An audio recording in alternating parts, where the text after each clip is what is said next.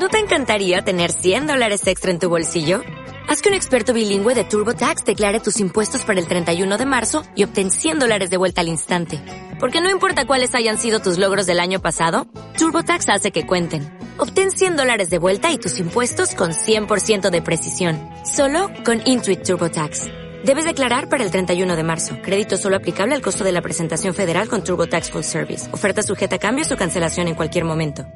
Vas a escuchar un podcast de Radio Castilla-La Mancha.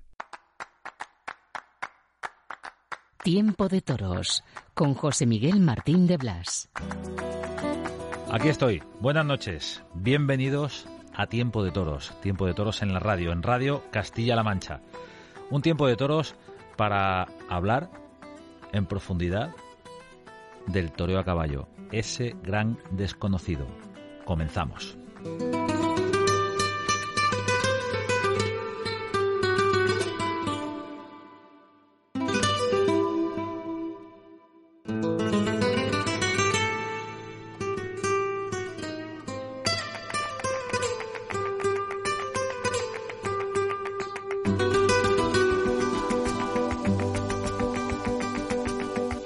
Tiempo de toros, hoy con un protagonista de la tierra, uno de los nuestros, un rejoneador que lleva a gala su nombre y el de su tierra, Tarancón, por todas las plazas. Ya sabéis que estoy hablando de Sergio Galán. Sergio, buenas noches.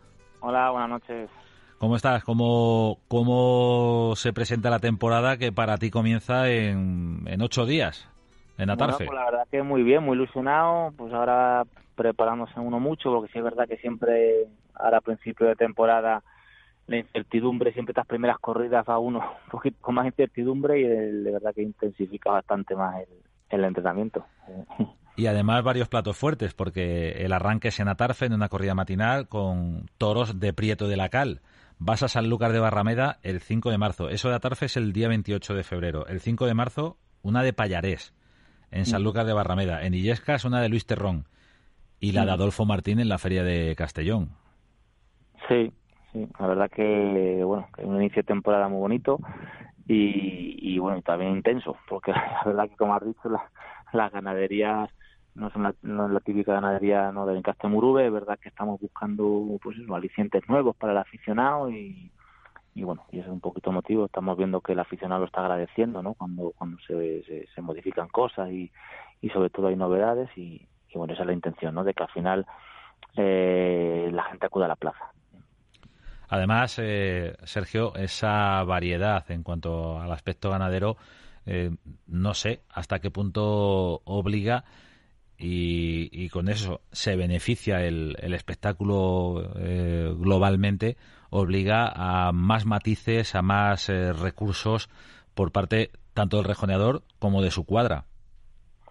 Sí, indudablemente, eh, al final es, es, un examen que tienes que tirar también de oficio, ¿no? Eh, es verdad que cada encaste tiene su peculiaridad y, sus virtudes y sus, y sus complicaciones, ¿no? Entonces es verdad que, que, que hay toros, bueno, pues que, que, que visten de una manera, otros visten de otra, es verdad que la cuadra la tienes que tener muy fina, muy en la mano, pues para, para asumir esas complicaciones, por así decir, y esas virtudes también, ¿no? A la hora de que salgan también cuajarlas, ¿no? Aprovechar ese tipo de toro ¿no? cuando sale. ¿Y cómo está la cuadra? Porque cuando hablabas del arranque de temporada y, bueno, afinando, eh, me ha parecido percibir que, que, también la preocupación de un rejoneador de élite como es Sergio Galán es que estén todas las piezas en su punto, ¿no? Y cuando hablamos de eso, hablamos de los caballos, evidentemente.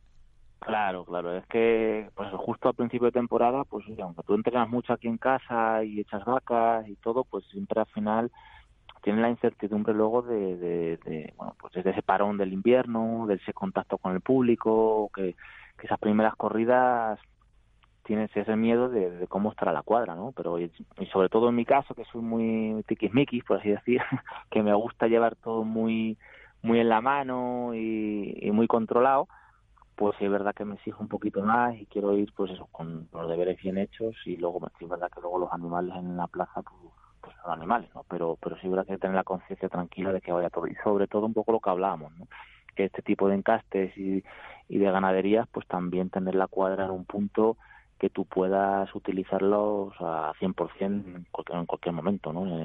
ante cualquier situación que, te pongan. Danos nombres. ¿Alguna sorpresa para este año en los caballos toreros de Sergio Galán? Un caballo que se llama Bribón, que es un caballo hermano de Capricho, hijo de Vidrié, eh, que tú ya conoces, y, y, que es un caballo que tiene muchísima torería, un caballo que tiene unas cualidades muy, muy buenas eh, tengo otro caballo de salida que se llama Noche, que es hijo de Ojeda, que es un caballo que ya lo toré el año pasado tres o cuatro corridas solamente, pero que, bueno, pues este año va a ser su temporada ya más en serio, que también es un caballo muy artista, lo utilizo más para el tercio de, salida. Imperio es otro caballo de banderillas, también muy nuevo, ese todavía no ha debutado, que lo, que lo quiero debutar a lo largo de la temporada. Y luego, bueno, pues luego están caballos que, pues están en un momento creo que muy bueno, como es Embroque, Bambino, eh, Capricho, bueno, el veterano Ojeda, que es un poco el que lleva el peso también y el que, el que está en un momento fantástico, eh, Alcotán es otro caballo de salida, bueno, la verdad que ahora mismo me encuentro una cuadra muy de mi gusto, muy de mi gusto y eso también pues te hace de que, de que luego a la plaza pues vayas con más tranquilidad y que las cenas también sean más redondas.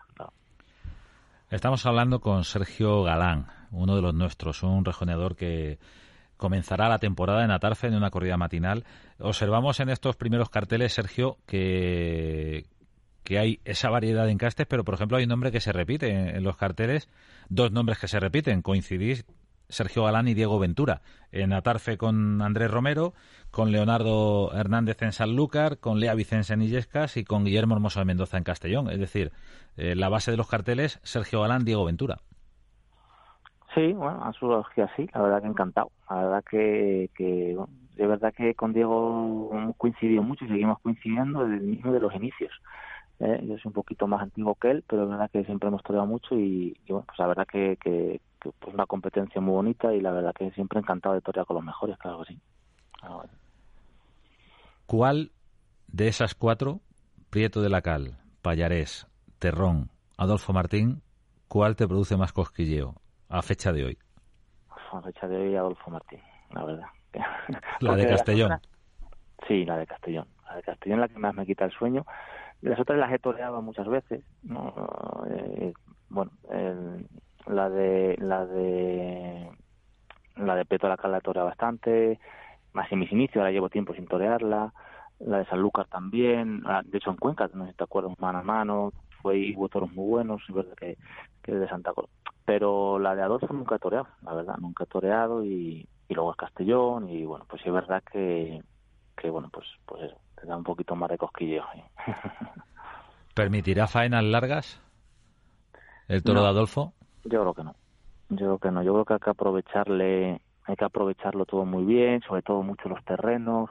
Eh, yo por lo que he visto en los vídeos no del año pasado las que se torearon porque lo que eh, me, en Ávila en Ávila se claro yo no yo no fui a la, no la vi pero luego bueno pues una vez que te anuncias con ella pues ya te, ya te interesa un poquito más todavía y quieres ver un poquito cómo se comporta con el caballo y, y eso por lo que es eso pues ves que espera un poquito más ves que se tapa un poquito más ves que hay que llegarle más a su terreno que hay que jugar mucho con pues al final con su gerencia y con su terreno y aprovecharle cada embestida. O no puedes estar ahí dando vueltas hay dos horas y y eso, al final es un toro que desarrolla también mucho sentido claro. Sí es verdad que también me gusta mucho creo que eh, luego el temple no el toro que viste y milla una cosa muy buena que humilla mucho que también eso al final ayuda ayuda mucho. Y sobre todo el ritmito que eso también es algo que a mí me, me, encanta. Mm. Bueno, pues que, salgan embistiendo y que, es su obligación, que es obligación de los toros. Que, que, haya suerte que, que También hay un componente emocional por parte del, del público en este tipo de carteles eh, que se salen de, del sota, caballo y rey en cuanto a los hierros, a la procedencia y, que puede predisponer al público a valorar más lo que podáis, eh, lo que pudierais hacer los rejoneadores en, en, momentos de dificultad o en momentos en los que vaya las cosas rodadas, ¿no? Sí que los toros saquen su personalidad. Claro. Claro, sí, sí, yo creo que la mentalidad ya mismo del aficionado pues, será otra y debe ser otra. Es verdad que, que bueno, pues luego embisten, o sea, el toro que embiste, embiste bien, o sea, que al final es aprovechar esa virtud de lo que hablábamos antes.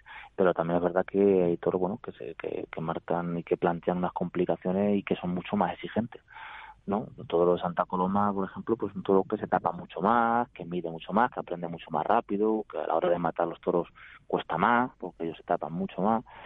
Entonces, bueno, pues todas esas cosas es verdad que yo creo que el aficionado lo debe de y lo valora, ¿no? Lo valora.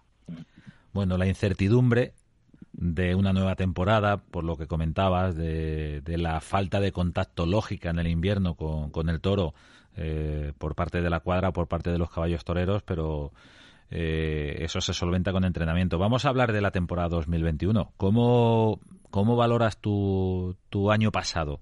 Eh, con triunfos en ese final de temporada en Valladolid, Palencia, Pozo Blanco y, permíteme, y una gran faena en Almodóvar del Campo.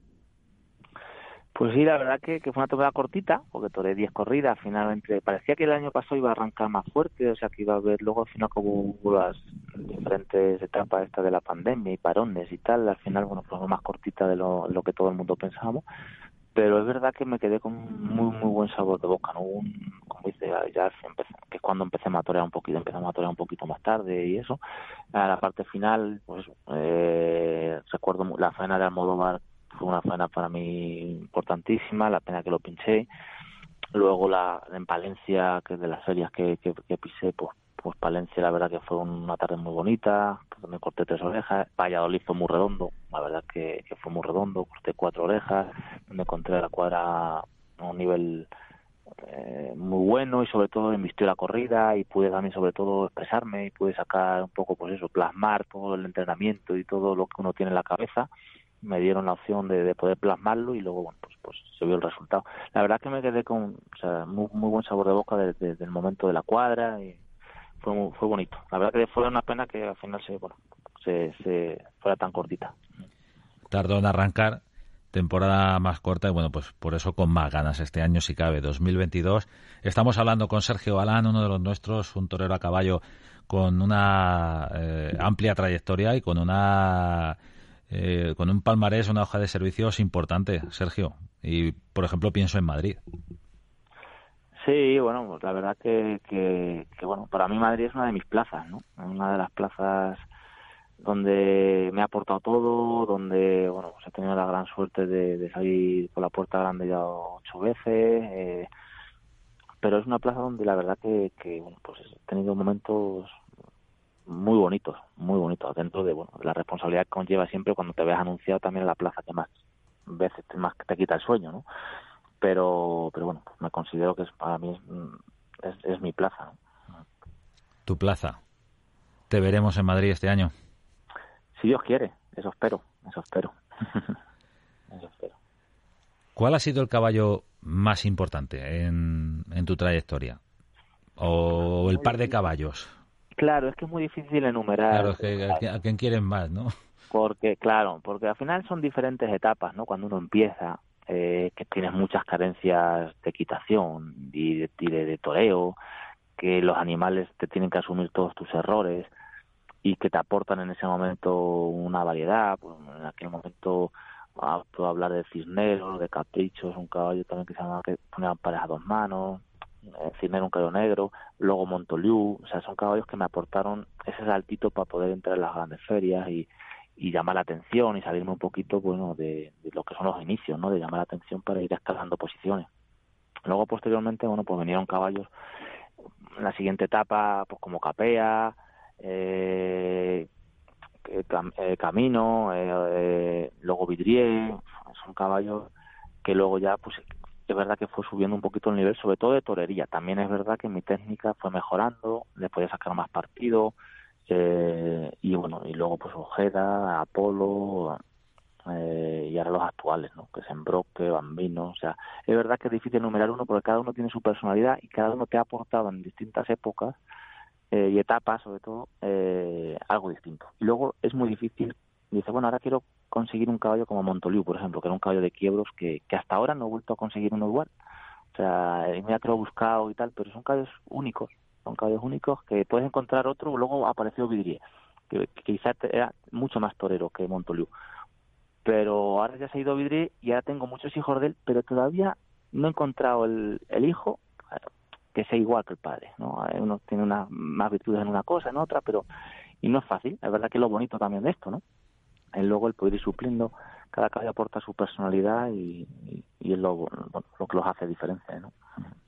Estamos hablando de, de caballos con su propio nombre, ¿no? Eh, eh, hubo un momento en el que los caballos de los rejoneadores eh, no es que no tuvieran nombre, sino que no, no, eran tan conocidos, ¿no? Creo que, que esto lo rompe Pablo Hermoso de Mendoza con Cagancho, creo, si no, si no estoy si no estoy mal informado. Que, bueno, que era muy aficionado, pues a cada rejoneador le conocía un caballo, pero en el caso su caballo estrella, de hecho se abusaba mucho más de solamente de un caballo, pero es verdad que a raíz de lo de, de lo de, bueno, pues de lo del Pablo con Cagancho, bueno, pues ya fue fue el boom, ¿no? Por así decir. Mencionabas a Montoliu, es un caballo al que vimos muchas veces en acción y, y era realmente un caballo muy valiente. Y, no era un caballo muy grande de tamaño. Era muy pequeñito, era muy pequeñito. De hecho, cuando yo lo compramos, mi padre me echó la bronca porque dice, ¿dónde vas con el pony? Lo llamaba como un pony, la verdad que era muy pequeñito, lo que pasa es que tenía un corazón grandísimo y hacía cosas pues que, bueno, que muy poquitos caballos hacen. La verdad que... Un caballo vallo, ¿no? Vallo, sí, sí, sí, sí. sí, Montoliu. Claro, algunos caballos eh, el rejoneador los compra cuando está empezando porque no puede tener cuadra propia, pero luego otros nos comentabas que está buscando en los hijos de Vidrié. Ya tienes una base eh, en tu propia casa con esa yeguada para, para poder eh, autoabastecerte de alguna manera. Sí, sí, ya llega un, llega un momento, pues eso, que cada vez te cuesta. En este caso, al principio, como dices, vas buscando caballos que le veas cualidades, luego los vas tomando, los vas rematando, los vas poniendo. Llega un momento que cada vez se va complicando más, ¿no? Al final tú también quieres, vas exigiendo más, vas exigiendo más nivel, vas exigiendo más calidad, eh, más torería, y eso cuesta mucho. Eso al final cuesta mucho encontrarlo. El que lo tiene, pues te pide una fortuna o no lo vende, eh, entonces se hace, se hacía ya al final muy cuesta arriba el poder encontrar caballos por ahí, ¿no? Entonces, eh, por eso ir, opté por ir echando esos caballos que se salían un poquito de la norma a las yeguas y, por ejemplo, Vidri es un caballo para mí fuera de la norma, sobre todo de la, su actitud torera y, y entonces, bueno, pues ahí, pues, gracias a Dios, tengo ya el 90% de los caballos que tengo, son todos ya no compro, o sea, son todos ya de casa ya solo me quedan los veteranos, un poquito que no son de casa, como Ojeda y eso, pero, pero los demás ya son todos aquí de, casa. Hijo de Ojeda, hijo de Vidre, hijo de Capea, hijo de todos estos caballos que hemos nombrado. Bueno, la cantera en casa. Así no hay que hacer fichajes millonarios. Pues, de momento no, lo que pasa es que hay que trabajar mucho, hay que trabajar mucho porque desde que nacen hasta que los vas montando, hasta que luego los vas seleccionando, hasta que los vas preparando, eh, y, al final hay que probar mucho, claro, y, ya hay un nivel ahora mismo en el toreo a caballo, ya no solo en el toreo a caballo hay un nivel grandísimo, ¿no? De, de, las cuadras y de lo que ya se está exigiendo, entonces no es fácil, ¿eh? No, mismo así no es fácil sacar caballos que se salgan un poquito de, la norma. ¿En qué momento Sergio Galán eh, aprecia las cualidades de, de, un caballo torero? ¿Con qué edad, qué edad tiene que tener el potro para que ya veas eh, que puede ser un, buen caballo torero? Al final hay que probarlos, ¿no? Es verdad que tú de potros en el campo con dos años, con dos años y medio, los metes a la, plaza y lo ves moverse, lo ves un poco su, su, expresión, eh, algunos lo ves eh, descarados, vienen a ti, los ves ya con esa actitud eso de, por de, provocarte, de jugar contigo, de, eso que da la torería, ¿no? Al final. Y ahí ya pues te daba una indicación un poco de su personalidad pero luego es verdad que hay que montarlos y hay que, hay que probarlos, ¿no?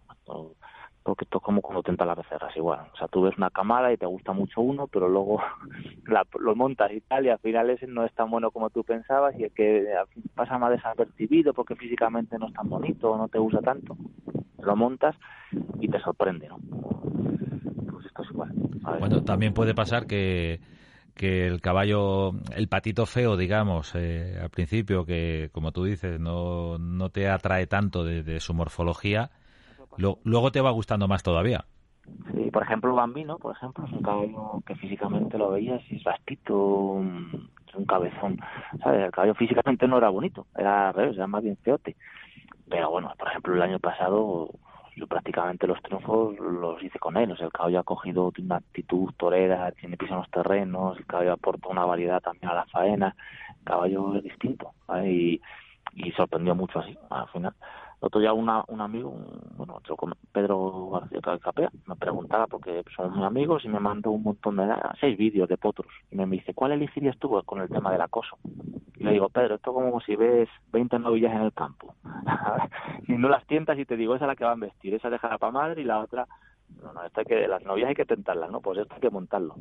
Te montas, los pruebas y ahí ya, digo, es muy difícil así a ojo, solo en foto, poder decirte este es el bueno y el otro es el que no sirve por eso tiene tanto trabajo, claro.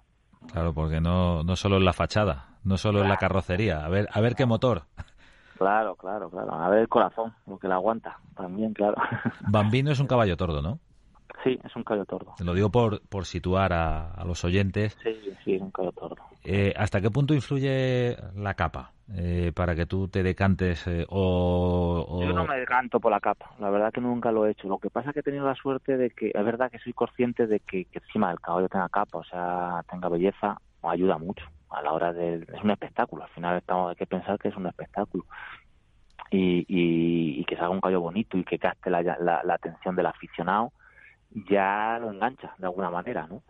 Hay caballos que lo enganchan por su torería, otros caballos por su belleza, otros caballos por su forma de moverse, eh, y eso es hay que tenerlo en cuenta al final.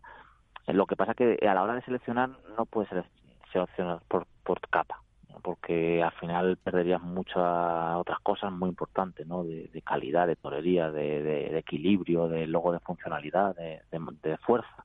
O sea, al final eso se va degradando. Lo que pasa es que tiene la suerte que he tenido grandes caballos, Montoliu, eh, bueno, Apolo, eh, grandes caballos que tienen capa. Entonces es verdad que, bueno, me han marcado ahí las yeguas y tal, y de vez en cuando pues salta alguno ahí con, salta alguno con capa.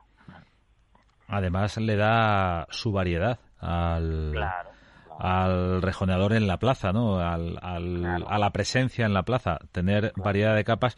Eh, los eh, eliges para un toro o para otro, para el primero o el cuarto eh, o para el segundo o el quinto. Ya es difícil que tores el tercero y el sexto, ¿no, Sergio? Ya muy difícil, sí. No es fácil ya. te decía que los, los varías para que en cada toro haya variedad de capas o, eso ya te da igual.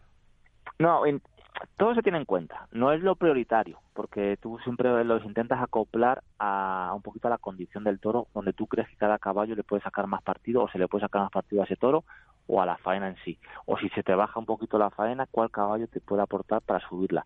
Pero sí es verdad que se tiene un poquito en cuenta. O sea, dentro de esa variedad, si tú tienes si esas posibilidades también de poder introducir algún caballo entre medias, que no sea, por ejemplo, todos tordos, pues hace. Ahí sí, sí es verdad que se tiene en cuenta. No es lo prioritario decir, bueno, pues tiene que ser, priorizo primero la capa que a lo mejor la, la, forma de torear el caballo. No, pero, pero lo tengo en cuenta. también lo tengo en cuenta. Estamos hablando con Sergio Galán, estamos aprendiendo del toreo a caballo con Sergio Galán. Muchas gracias, Sergio, por estar en este tiempo de toros para repasar todos estos conceptos, para hablarnos de tu inicio de temporada que, viene fuerte. Puede ser, puede ser un gran año para Sergio Galán. Y a ti por, por, siempre por apoyar el toreo a caballo y porque también es verdad que aprendemos mucho de ti. ¿eh? Bueno, bueno. Y te quería preguntar, aprovechando que estás en tiempo de toros, eh, ¿cómo fue aquella tarde de Granada con José Tomás? Pues fue súper bonita, fue súper especial, la verdad, fue súper especial. La verdad estuvo el detalle, el maestro estaba yo allí calentando, vino a saludarme y eso, y la verdad que fue muy bonita, muy bonita. Y luego, estando toreando, también me consta que estaba él muy metido en mi faena y jaleándome en algún momento, en alguna pasada, en alguna cosa. La verdad, luego me dio la enhorabuena, es verdad que los pinché, doctor, los pinché, pero, pero bueno, me dio la enhorabuena, hombre, que, que él te dé su reconocimiento a, a tu actuación, la verdad que te llena te llena mucho, ¿no? La verdad que fue muy muy especial. Es un, al final son grandes por, por muchas cosas, no solo por lo que hacen en la plaza, pero aparte de lo que hacen en la plaza, pero pero es algo pues eso, eh, muy especial. Fue una corrida distinta porque solo había un rejoneador, solo había un matador de toros, cuatro toros para José Tomás, aquella de Granada a la que me refiero y de la que nos habla Sergio Alán, y dos toros para Sergio Alán. Y tuvo cierta controversia, ¿no? ¿Tú entiendes que, se cuestione eh, ese paso adelante que en un momento dado puede significar pensar en otro tipo de, de, concepto de, corrida de toros? Pues seguro que es súper positivo, porque al final es, eh, es aportar un espectáculo también distinto. Eh, y creo que allí la gente se metió mucho en el Yo cuando me cuando me había anunciado también dije, bueno, la gente va a estar deseando de que yo termine, para ver a José Tomás, claro. Ahora te preguntaré por eso. Entonces yo, el miedo que me daba era eso, no me van a hacer ni caso. ¿Y qué va? ¿Qué va? La verdad que la gente fue súper super metida desde el principio, es verdad que, oye, pues... Eh, y, y creo que la tarde fue súper bonita. La gente, vamos, eh, en mis dos toros estuvo tan metida como una de rejones o más. ¿eh? La verdad que la pena fue que los pinché, pero pero bueno, la verdad que sentí un calor de la gente. Eh, no, no, sentí las sensaciones muy bonitas. Te preguntaba por, por la controversia, porque hubo quien cuestionó que, que, pintaba un rejoneador en un cartel con un matador de toros, así como si fuera un mano a mano sin ser un mano a mano. Eh, ¿Tú eso cómo, cómo lo ves? Pues yo no lo veo. Yo, yo lo, que creo que, bueno, pues al final es criticar algo por criticar, ¿no? Porque al final, bueno, nadie trata que sea un mano a mano, se trata mano a mano. Yo lo que sí que sé es que yo fui a dar lo mejor de mí. Al final es una motivación, en mi caso, máxima y que yo lo que sí que me apreté a lo mejor mucho más incluso que en otra corrida normal porque al final tenía que llamar la atención de ese aficionado, incluso captar. Mi intención también era intentar decir, bueno, pues si soy capaz de que alguien que a lo mejor no es muy aficionado al toreo a caballo, eh, ser capaz de engancharlo y ser capaz de, que le vuelva a apetecer a ir algún día y volver a verme o a ver a otro compañero, pues esa era un poquito mi intención también, ¿no? Sin, sin salirme mi concepto encima, un concepto creo que, que muy puro, que, que para aficionado de a pie del toro creo que encaja. Y un poquito mi, mi obsesión era, fue esa también, ¿no? El poder marcar ahí un, un sello y captar nuevos aficionados para el toro a caballo. Para eso, para este tipo de personas más, bueno, que son menos aficionados o más críticas con, con el toro a caballo. Bueno, también hay que decir que, que con José Tomás no torea cualquiera, ¿no? Hombre... Algo habría hecho Sergio Galán. Bueno, la verdad que no sé, yo lo que sí que sé es que, que, me siento muy halagado, porque sí que es verdad que me consta que me, al final sabes que si torea con José Tomás es porque él lo quiere, ¿sabes? Está claro, él, él me lo contó la empresa que me pidió, que me estaba así, me siguió, bueno, que me seguía desde hace tiempo y eso. y Me suena, me suena que estuvieron pendientes de tu actuación en Illescas ese año, a través de Castilla-La Mancha Media. Ahí ya me pierdo, ahí ya me pierdo. ahí ya me pierdo y la verdad que es un halago, ¿no? La verdad que cuando me lo dijeron, pues fue un halago para mí, lógicamente. Y yo tenía algo de relación desde lejos por, por Joaquín Ramos, ¿no? Cuando he estado ahí con él y eso, y hablaba mucho de él y sé que Joaquín le hablaba de mí y, bueno, y, y, bueno, y, yo por lo que escuchaba de Joaquín, y Joaquín me contaba y los, consejos que me daba Joaquín hacia mi toreo y hacia mis cosas, un poco siempre de la mano de, de estar rodeado de, de una figura así, ¿no? Entonces, bueno, siempre se aprende y, yo me siempre lo que te digo, pues eso, me sentí muy halagado cuando, cuando surgió. Mm. Bueno, pues eh, con este capítulo de, de, recuerdo de aquella tarde del Corpus en 2019 ya. Han pasado casi tres años de, de, aquella tarde. Sergio Alan compartió cartel con, con José Tomás en una tarde de, máxima expectación. Decías que bueno que tenía cierto miedo, bueno, ¿quién, quién va a venir a, va a estar todo, todas las miradas puestas en, José Tomás, ¿no? lo primero que piensas es eso, claro, es decir, bueno, voy a estar deseando que pase y ya a ver que termine que queremos ver a José Tomás. la verdad que luego allí en, es verdad que mi, mi, deber era que no fuera así, intentar captar y la verdad que luego al revés, la verdad que fenomenal, la verdad que la gente muy cariñosa, muy metida en la faena. Sergio Galán, uno de los nuestros, un torero a caballo que arranca en ocho días, el 28 de febrero, en Atarfe, con una corrida de Prieto de la Cal, con Diego Ventura y con Andrés Romero. Esa será la primera de la temporada. Sergio, por ahí hemos empezado esta conversación en Tiempo de Toros, luego llegará Sanlúcar de Barrameda y Yescas en la Feria del Milagro el día 13 de marzo y la esa ese plato fuerte que tú mismo nos contabas eh, que, lo esperas con, con expectación Mm. con los toros de Adolfo Martín en Castellón. Muchísima suerte. Muchísimas gracias. Muchísimas gracias. Sergio Galán, uno de los nuestros, torero a caballo. Buenas noches. Buenas noches, muchas gracias.